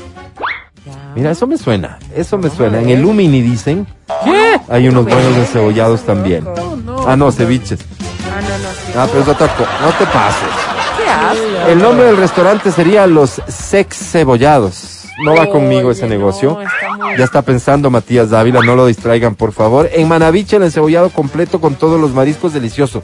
Sabes que a veces sí, o sea, no es mi favorito ponerle los otros mariscos porque afectan hasta la temperatura del plato, pues no es cierto. Los mariscos que agregas vienen fríos. Es verdad, es verdad. Entonces le afectan la temperatura y es mandarme un encebollado frío, no, no va conmigo.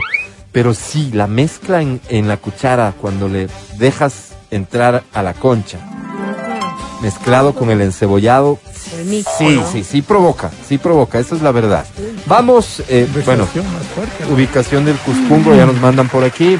Cevichería Mareterra, el mejor ceviche de Quito para toda la ciudad, servicio delivery, como le gusta a la ñaña Eso. de la radio, dice. Seguro son los propietarios porque tienen con mucha gana en esto. Dinos dónde está ubicada, por favor, la cevichería Mareterra para comentarlo con nuestra audiencia. Y aquí vienen, prepárense ustedes, por favor, quienes habitan en esta zona donde también yo habito. ¿Cómo? para servir a los barrios, zonas de Cumbayá, Tumbaco, La Morita, El Arenal, Puembo y Pifo próximamente. Gran apertura de Matías Álvaro, Dávila. tenemos pensado justamente, permíteme hacerlo de forma publicitaria, la albacora regalona. ¡Uy, qué lindo! La albacora regalona te espera en su delivery, porque no tenemos un local, ¿no? Te espera en su delivery que cubre las zonas ah, de Miravalle, Cumbayá, Tumbaco, La Morita, El Arenal, Puembo, Pifo. Perdóname, sé que se están inspirando, Papayaca. pero la albacora regalona no me gusta. No Paso. le gusta, no Siguiente le opción. Dale, atiende a su distinguido cliente ya. Atiende a su distinguida Vamos con otra, porfa. El pescadote. Eh, Para todo el sector de Cumbayá, Miravalle, Tumbaco, Puembo, Papayacta, Baeza Ok. Y todo el sector El del ambiente va a ser este, ¿no? claro. No, no, no, no, no, no, A, espérate, a un espérate, volumen espérate, no tan alto para que puedas tener una plática de chuchaqui y ahí no te gusta que te griten, no, no, porque estás viendo cucos, te ¿no es cierto? como Estás, feíto. sí, eh, hay que respetar salsa eso. romántica Repite también el último nombre que sugeriste. El. El Eh. pescadote. Bien, ¿tenemos otra opción? Tenemos, por supuesto, Álvaro. Sí. Tenemos aquí Cevichería El Cevichazo. Espera su distinguida clientela de Cumbayá, Tumbaco, Puembo, Pifo, em, El eh, alrededores. Etcétera. ¿Esas son todas las opciones o tenemos más? Esas serían, Álvaro. La verdad me estoy sintiendo bastante decepcionado. Necesitamos un No me convence ninguno, así que te voy a dar el chance a ti de que seas el primer comensal que se lleve, por cierto, cuatro encebollados gratis cuando abramos nuestro restaurante y al, al día de hoy, dos boletos a multicine. Sugiéreme, por favor, qué nombre deberíamos ponerle a este emprendimiento. Así comenzará como un modesto emprendimiento y sueño con un día ser, no sé, algo equivalente a, a los ceviches de la Rumiñahui, que uno se encuentra más que farmacias, ¿no? Y por todo lado. Entonces, sugiéreme el nombre y serás parte de esta historia de éxito. Nombre para nuestro um, restaurante, especialidad, encebollado. 099-2500-993, ya volvemos. Estás escuchando el podcast del show de la papaya de Exa FM. La albacora de Tuñaña, es así como se va a llamar. Vamos a premiar de inmediato a quien propuso ese nombre, mi querida Whitney, por favor, pero también vamos a premiar a quien propone como nombre, pero lo vamos a adoptar como eslogan. La albacora de Tuñaña, encebollado de envergadura. Uy, qué horrible eso, se escucha extraño. La albacora de Tuñaña, el encebollado de envergadura. Pero recibo un mensaje y lo voy a leer porque puede ser pista para personas como su servidor a quienes nos acusan de que nos falta calle. A ver. Y dice, a una cuadra de la morita, justo frente a la gasolinera, hay una hueca de comida de unos señores manabas, un encebollado muy bueno. Es espesito de color rojito y tienen Eso. muchos platos más. Saludos, espero ganarme las entradas al cine, ya que estoy chiro y no he podido llevar a mi familia a ningún lado. Muchas gracias atentamente, Johnny. Johnny también ganas boletos. Sí- Whitney gana el quien propuso el nombre, la albacora de Tuñaña. Ajá. Gana quien propuso el nombre, pero lo adoptamos como eslogan, el encebollado de envergadura. Y gana también Johnny por recordarnos que Está sí hay un lugar que él considera bueno para servirse un encebollado en este sector cerca a la Morita frente a la gasolinera, dice él. Habrá que ver qué gasolinera y con eso estaríamos. Muchísimas gracias por Lo que, tu sí, lo que recomendación. sí voy a pedir, Álvaro, y voy a dar mis dos boletos a multicines, es esto, mira. Antes había aquí en la calle Briseño, la calle Briseño es la de la, la del estado de movilización de, la, de las Fuerzas Armadas que da al parque de dirección de movilización, perdón. Ya, ok. Y la Cruz Roja. Ya, ya, ya. Ya, es la ¿Listo? Briseño. ¿Cómo se llama el parque? Mm, El parque es la, la, la, Alameda. la Alameda. La Alameda, la. Alameda. La de Cruz Roja Claro. y la Alameda. Entonces, eh, en esta calle, que es una calle de una cuadra y media, es una calle chiquita, Ya. había, atrás está el parqueadero donde eh, parqueaban los carros de la dirección de movilización. Ok. Y de la, ahí había una señora que cuidaba ese local y se había puesto un lugar de almuercitos. Entonces los días viernes Ajá. ella proveía, ojo que estabas casi en su casa, ¿no? Ella proveía comida costeña manaba. Oye, era impresionante. Doña Mixi se llamaba. Doña. Mixi se fue de ahí y nunca más le pude encontrar. Si alguien sabe dónde está Doña Mixi, porque tiene una sazón, Álvaro, para comida manaba, para hacer banderas, por ejemplo, es espectacular, es ¿Pero espectacular. cómo se llamaba el lugar? No te acuerdas. No, es que no tenía un, lo- un nombre local, porque esto te digo que era como... habilitaba su propia casita Ya. para poder servir. Ya. Ella eh, eh, cuidaba el parqueadero. Entonces, una sazón impresionante. Si alguien sabe dónde está Doña Mixi, por Dios, Que nos avise. que nos avise. Doña Mixi, así se llama, si alguien tiene alguna pista de la señora, pero no viene al caso porque estamos promoviendo el emprendimiento de este servidor en el que es más, pensé incluirte como socio. Incluye, Pero en vista de, tu- no, de pues. que eres un distraído, de que no te enfocas. No, incluye. Una vez que, una vez que te decides No por un negocio, visión, tienes que dejar de recomendar otros, pues. No tiene visión. Sí. Es limitado, elemental. es Es que es hasta, hasta que salga. pues, No, no, no, es que, es que además la estrategia viene de antes, justamente generando la necesidad en el potencial consumidor. No, hay dónde, tu mensaje debería ser, no hay dónde comer. Y Yo te sales digo, con recomendaciones de este ya tipo. hay dónde comer. Y digo, la, la albacora de Es que lo que no me entendiste es que no hay dónde comer allá, ¿me entiendes? Pero aquí, claro, aquí... No, no Lo voy a volver a pensar. Escucha el show de la papaya cuando quieras y donde quieras. Busca XFM Ecuador en Spotify. Síguenos y habilita las notificaciones. Vuelve a escuchar este programa en todas partes. En Spotify, XFM Ecuador. Llama, llama a cabina, te llama, llama cabina, Llama a Observación para el productor al aire. Eh, ayer me escuché el podcast del Canta Cholo y suena horrible nuestro canto. Súbele más a la pista que vino armada desde los estudios de Esteban Glés Producciones, por favor. Para intentar disimular este, la poca armonía de voces que existe aquí en la cabina naranja. Pero eso no es lo trascendente. Lo importante y lo fundamental es que te vamos a entregar el premio gordo del show de la papaya. Sigue gordo. Todavía tiene sobrepeso. Todavía está recargado y vas a necesitar una camioneta para venir a llevártelo. ¿Por qué? A ver, dale. Porque te llevas este espectacular, maravilloso, guapo y súper útil sartén para tu cocina. Ya te lo merecías, ¿no? Preparar algo rico para tu familia, para ti solo. No darle a nadie, pero en un sartén que valga. Que valga, Álvaro. Es tuyo. Por supuesto. Cuatro boletos a multicines. Y todo esto acompañado de los souvenirs de XFM que son un termo, mascarilla Wow. y audífonos. ¿Qué machín? ¿Cómo te parece? Wow, Álvaro. Todo eso será tuyo aquí y ahora. Porque da inicio.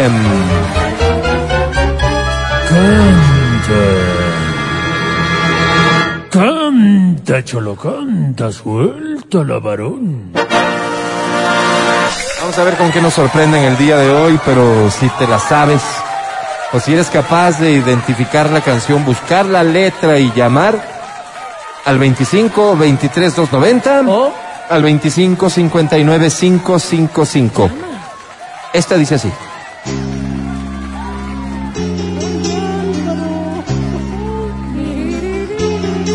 Chayanne. ¿No? Sé que piensas marcharte ya lo Es del señor Franco De Vita, esta se llama Un buen perdedor. Haz lo que tú quieras. Oye, sin embargo, mm, Sin embargo recuerdo que yo estaré aquí, Aquí. en el mismo lugar. Donde siempre. Y si solo tienes ganas de hablar, con gusto escucharé. Venga, te escuchamos. Y si él supo darte más amor, supo llenarte más que yo. Claro que sé perder. Claro que sé. Ya estás al aire, canta, por favor.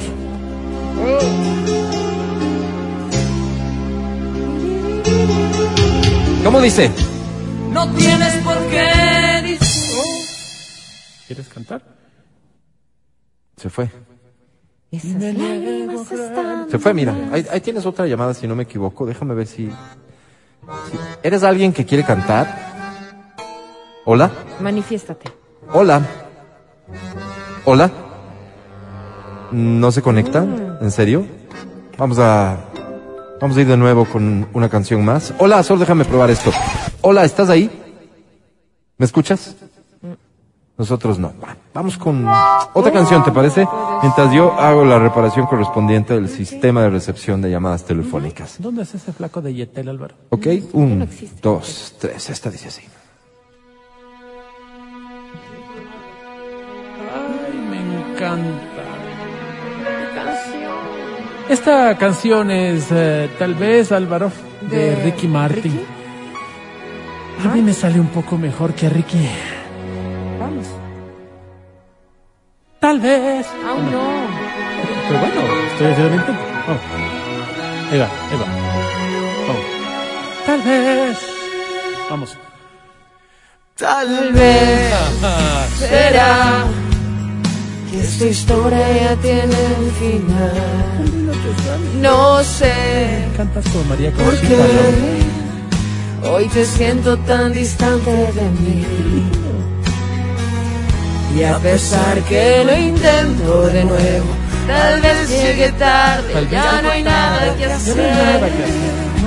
Y no puedo creer que el tiempo que hemos tenido tal vez se nos gastó. Ay, Tal vez Qué lindo cantas. Adelante, por que favor. no te que no dio te una dio una noche entera. Tal vez vez nunca te he dado lo que tú esperabas. No estaba cuando me necesitabas. Tal vez descuide, tal vez me descuide. Tal vez yo nunca supe a quién amaba. Espérame, espérame, no hagas nada, güey, no hagas nada. Participantes, tengo que hablar en plural porque resulta que tenemos dos. Mientras probábamos las líneas, hicimos que las dos estén al aire, si no me duelo? equivoco. Entonces, ¿Habrá un este, duelo- duelo eh, quiero sus nombres si fueran tan amables. Hola, me llamo Oscar, Oscar Prado. Oscar Yo, Prado. Andrés Acosta. ¿Y tú eres quién? Andrés Acosta. Andrés Acosta, Oscar perfecto. Prado ¿Te suena, te suena este Oscar Prado. Oscar Prado? Sí. Sí, Se ha Oscar llamado Prado, antes, sí. ¿verdad? Sí, sí, sí. Andrés, Andrés Acosta, Acosta, no, no. me suena. No, no, no. ¿Es tu primera Acosta, vez no. participando, Andrés? No acabo de, de conectarme de nuevo a la radio. Sí, pero- llamé como en febrero. Ah, mira, ya pasó un buen tiempo. Entonces vamos a hacer lo siguiente, Andrés, este, por darte la bienvenida. Andrés, y con todo el respeto para Oscar, vas a tener dos puntos extra, ¿de acuerdo? Por Ya. ser, por ser nuevo, digamos, ¿va? Ok, pero vamos a comenzar con Oscar. Oscar, canta, por favor. Tú, Andrés, calladito. Oscar, dale. No sé por qué Oscar, dale. te siento tan distante de mí.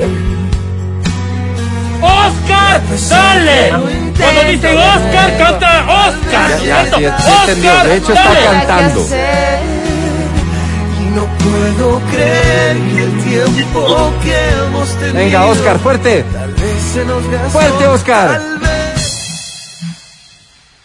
No te dio una noche entera. Dale, Tal Qué bonito.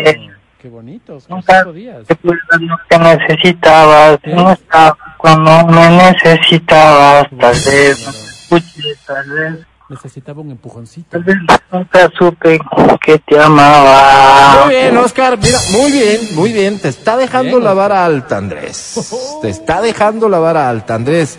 Es tu turno, ¿de acuerdo, Andrés? Ahora tú, Oscar, si fueras tan amable, calladito. Andrés, prepárate, por favor.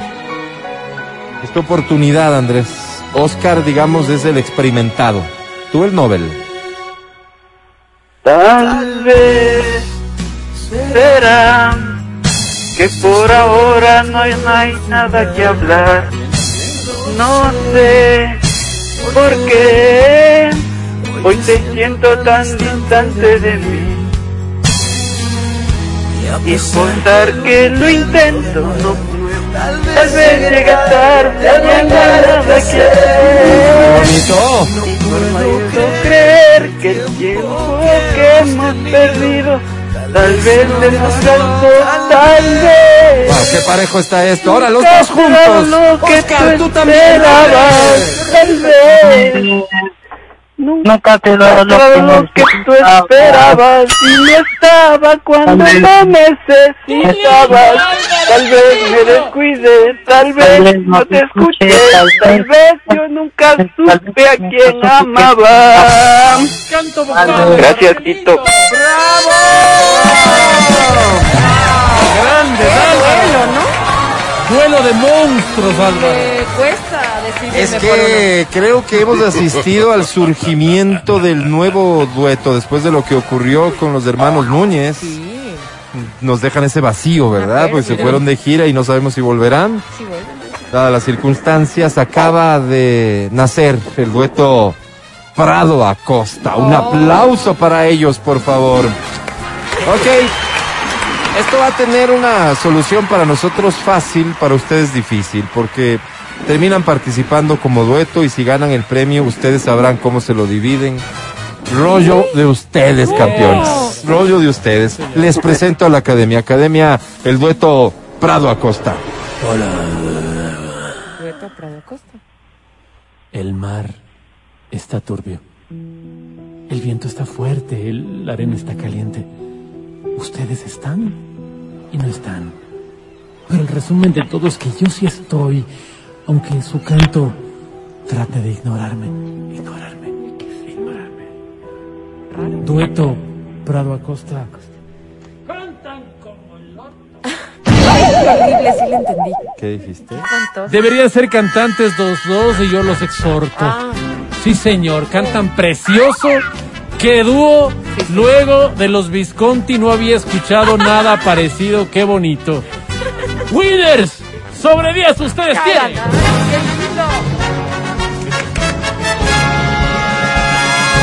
One each one. Uno cada uno.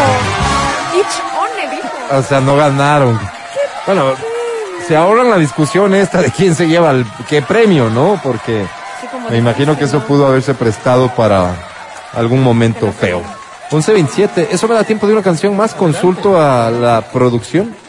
Con mucho gusto, lo sí. Bien, vamos con una, una canción entonces. Las líneas están todas bien, operativas. Están sanitas, Álvaro. Están sanitas. Anímate a participar y a cantar esta que dice así. Este es como haberle escuchado hace un ratito. Sé que piensas marcharte Es que esta no se cantó, ¿se acuerdan? Por eso la colocamos de vuelta. Franco de Vita, un buen perdedor, Haz lo que tú quieras. lo que tú quieras. Sin embargo, recuerda que yo estaré aquí en el mismo lugar. ¿Cómo dice? Y si solo tienes ganas de hablar, con gusto Con gusto escucharé.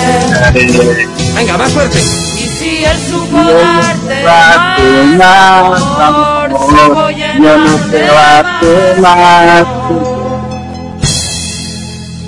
Claro que sé Claro que sé perder, perder, Qué lindo. Claro que sé claro que sé perder. No tienes por Un qué ratito, un ratito. Ahí va. No tienes por qué disimular. disimular. Esas lágrimas están de más. Tienes que irte, vete ya. Mientras tanto espera, yo estaría aquí en el mismo lugar. Si tienes muchas ganas, bueno, con gusto escucharé. Gracias, Tito. Guárdale a la Guadalupe, por favor. Guadalupe, venga, venga. ¡Bravo!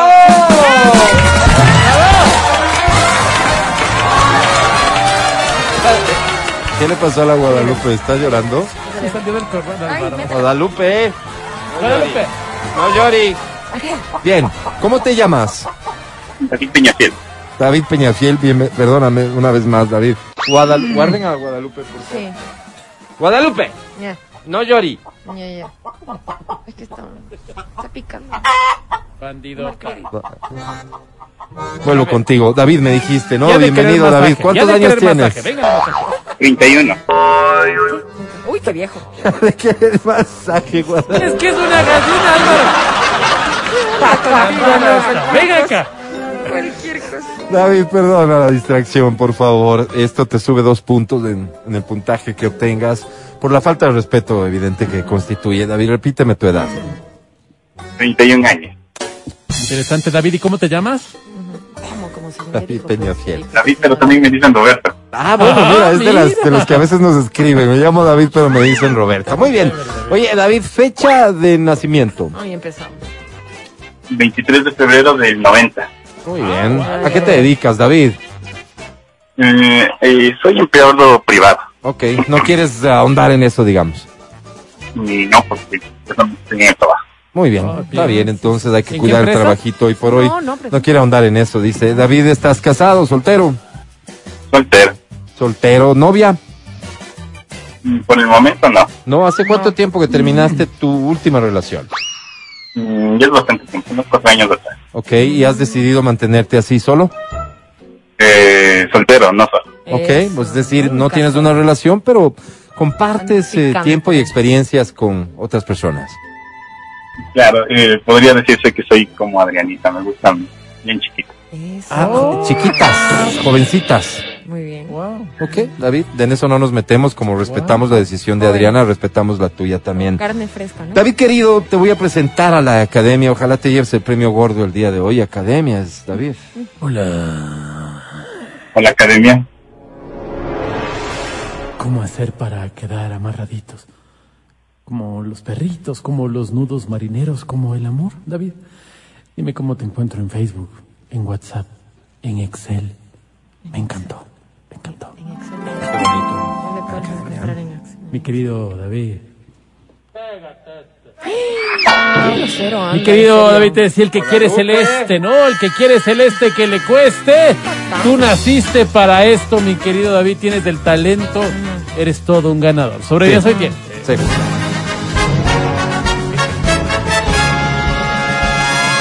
¡One again! Oh, No, no puede ser. Eh, les prometo que me iría con una canción más, pero ¿qué garantías tengo de la, que la academia recapacite y califique mejor a los participantes? No sé qué opinas tú, academia. Así es, Álvaro. Nos vamos a tener que ir a un corte. Tráiganme a Guadalupe, por favor. Ya. Estás escuchando el podcast del show de la papaya de Exa FM. Gran éxito de Elefante este que además cuenta lo que es la vida, ¿no? Y yo creo que todos lo terminamos asumiendo igual, así hay cosas buenas, así hay cosas malas, así hay días buenos, así hay días malos. Este día, ¿cómo se presenta para Matías Dávila? Este día espectacular, Álvaro. Bien. Espectacular. ¿Estás contento? ¿Estás feliz? Muy feliz. El Sí. día de ayer hice una publicación en Facebook contando justamente la dicha que es estar en los micrófonos de EXA todos los días. No sé cuántas personas podrán estar en- haciendo las cosas que aman. Entonces yo ponía y decía, oye, esta frase de ama lo que haces, no esperes hacer lo que amas. No, no, no, a mí no me va esa vaina. No me va. Yo, yo, yo hago esto, he amado esto todo el tiempo y ahora hago lo que amo, imagínate. Entonces es una dicha. Y además les recomendaba a las personas que con las que, que conversaba a través del Facebook, les decía, escúchame en Spotify, escúchanos en Spotify. De hecho, eh, puse una, una, un link ahí de una de nuestros segmentos, ¿no? Estaba escuchando ayer, no te imaginas, mi hijo se mataba de la risa porque dices, oye, ¿En serio te ríes oyéndote a vos mismo? Oye, oye, esto, oye, oye, esto está buenísimo, oye, oye, otra vez. Y ponía, oye, y nos matábamos de la risa ayer. Entonces, para las personas que nos están escuchando y quieres encontrarnos en Spotify, mira, nos encuentras en Spotify como Exa FM Ecuador. Así nos encuentras. Y Pero activen las notificaciones, síganos por favor, para que les llegue como que la sí, te va a gustar, vas te, vas, podcast. te vas a divertir. Yo creo realmente que sí, también, honestamente. Bueno, de eso se trata al final. Te prohíbe salir con tus amigos y te aleja de ellos, es maltrato. Es maltrato. Si no te deja tomar cerveza el fin de semana para relajarte, es maltrato. Si revisa tu celular sin tu consentimiento, es maltrato.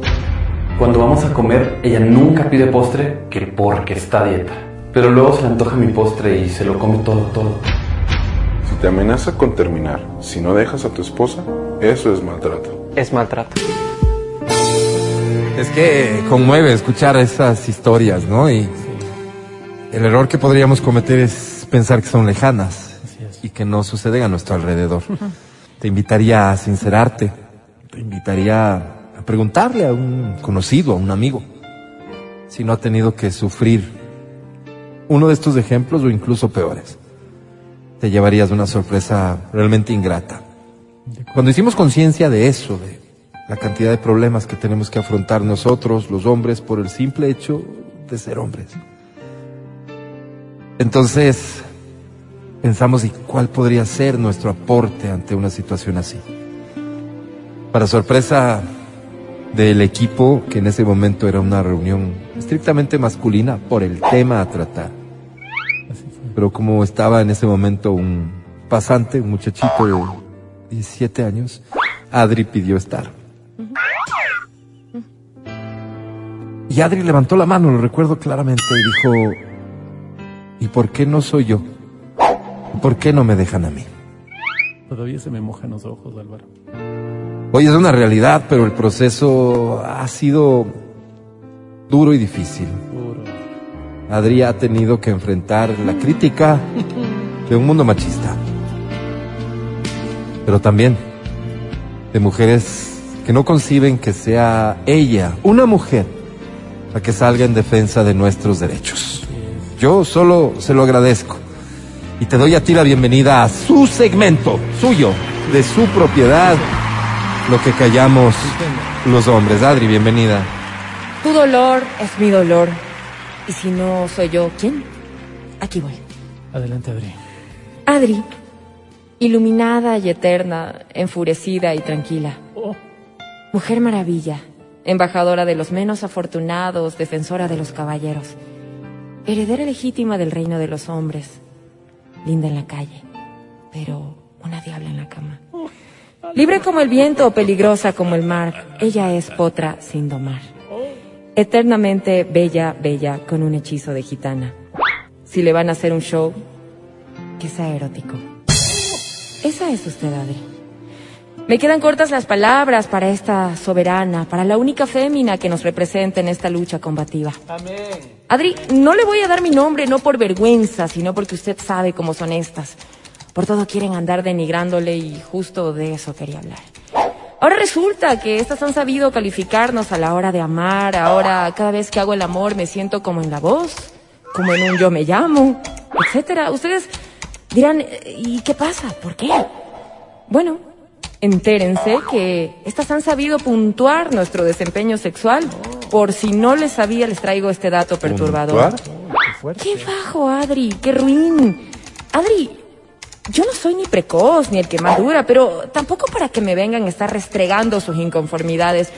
Yo no sé por qué tanto problema, más claro. Yo, eso sí, mis tres minutos, bien trabajados, bien camellados y listo. ¿Para qué más? En la vida hay que ser prácticos. Uno también tiene sus actividades. ¿Acaso estas vagas no tienen que irse a la casa?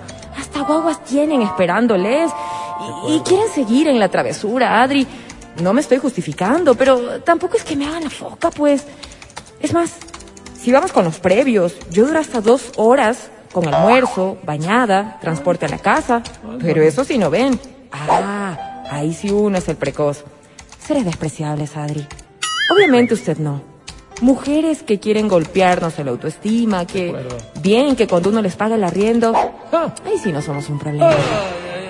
La otra vez un infeliz viene y me dice, mi amor, yo creo que deberías irte al doctor a ver ese trastorno que tienes. Me dice, creo que es eyaculación precoz. Ah, no, pues. Habló la doctora, le dije. La sexóloga, la uróloga. Todo cree que saben. Todo cree que conocen. Estas ignorantes. ¿Precoz? Precoces ellas. Que cuando tienen hambre, primerito lo buscan al gil. O sea, Así yo. es, amén. Precoces ellas. Amén. Que cuando uno sale una besita con ellas ya andan preguntando qué somos. Precoces ellas, que andan de brinquillas y no les tiembla la mano para escribir un mensaje de WhatsApp y andar de pedigüeñas, que las saquen a pasear. Bravas se saben quedar, trompudas, y me saben decir, ay, tan poquito, ha de ser otrito, ha de ser de volvernos a topar porque esta no estuvo tan bueno. Horrores, Adri. ¿Qué se han creído? ¿Yo soy almacén de electrodomésticos que ofrezco garantía? Así es. ¿Qué se han creído? Así es. Yo no soy juguete de nadie, yo busco amor, Adri. ¿Acaso qué? Es solo estar ahí y ahí dándole como a pandereta de evangélico, como a hielo de granizado, como a control sin pilas, ¿no, Adri? Por último, yo me pregunto, ¿por qué yo soy el problema? Póngase, Adri. Y ellas son las que no me satisfacen. Ajá. Vienen a veces también todas apuradas, quieren que uno les cumpla, que tienen que ir a ver a los hijos, que se atrasan al trabajo, que se les pase el bus, qué sé yo.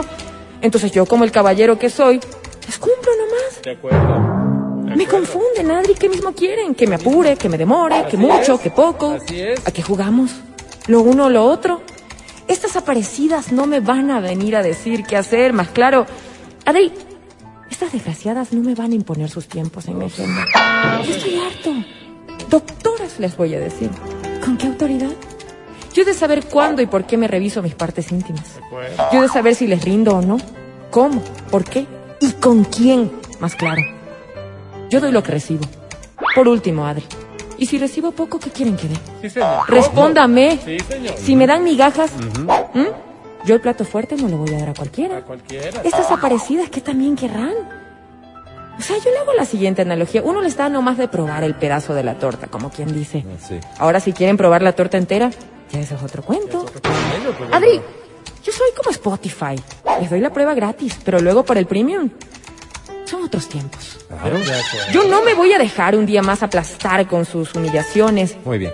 ¿Quién me va a ayudar a recuperar el amor propio, la confianza en mí mismo, Adri? Con toda confianza. Y en corto. ¿Será que puedo ir, no sé, hacerme ver a su dispensario médico ese de la asociación? Porque, pues así me afecta, ¿no? Ya entro en dudas. Adri, Wow. una última pregunta. Tanto del cántaro al agua. ¿Acaso el amor tiene tiempo? No. Adri, No. No. Ahí se Adri. quedar yo les respondo, lo que está corriendo no es el reloj, No. lo que corre es nuestra vida. La vida. La vida. Gracias, Adri. Ojalá lo entendiera, Ayúdame. aunque lo dudo. Y yo te respondo, Responde, Adri. el tiempo es demasiado para el que espera, extenso para el que sufre, corto para el que ríe y mucho más corto para el que no ama. Gracias, Adri. Mira mis Qué ojos. respuesta. Mira mis ojos. Mira mis ojos. Yo solo puedo decirte que, No, nada más, pues ya se acabó el tiempo, Adri, pero que yo me quería... sigas, ¿no? Que me sigas en arroba lo que callan los hombres. Sí. Porque yo, yo lo que, perdón si lloro, pero quería insistir más bien en, en que te percates, Adri, de, de lo que has logrado. Y estoy seguro que esto No no, me lo merezco. no es para elevar tu ego. No, no es para la vanidad de una mujer, no. Estoy seguro que tú lo asumes con una enorme responsabilidad, Adri. Aquí conocemos historias. Hoy, por ejemplo, me entero que no saben puntuar. Tal vez ahora entiendas algunas cositas o sobrenombres que te ponen en casa y que tú no sabías por qué. Que las amigas. Porque sugerían que uses tal número en la camiseta Sí, del equipo de fútbol, qué sé yo. Nos puntúan. Me dicen el volt. Sí, sí. Si nosotros tuviéramos que hacer lo mismo, ¿no? Ah, no. Pero no, pues ahí habría Ahí sí comisaría. no, ahí sí salta, comisaría. ¿no? Gracias de corazón, Adri. No, no, Gracias. ustedes, ustedes, los Vuelve bendigo. pronto. Los bendigo y te bendigo a ti también, que me escuchas. Amén. El Phelps. me Te dice. amo. Y siempre te amaré. Michael, Aquí estoy para ti.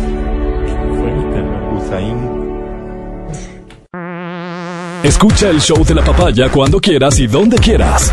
Busca XFM Ecuador en Spotify.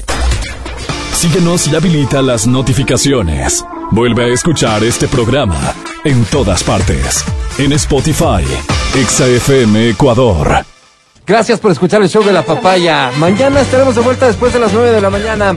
Aquí por XFM 92.5 en Quito y 89.7 en Riobamba.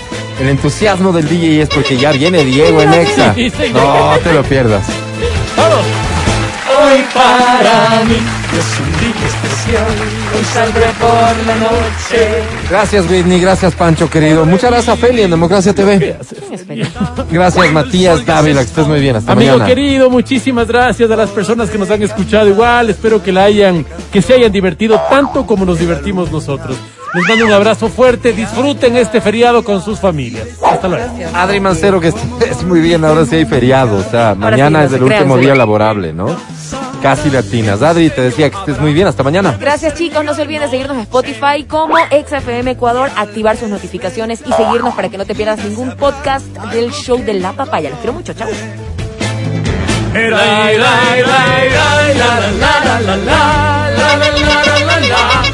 Yo soy Álvaro Rosero, el más humilde de sus servidores. Con su veña. Hasta mañana. Feliz miércoles. Chao, bye. Chao.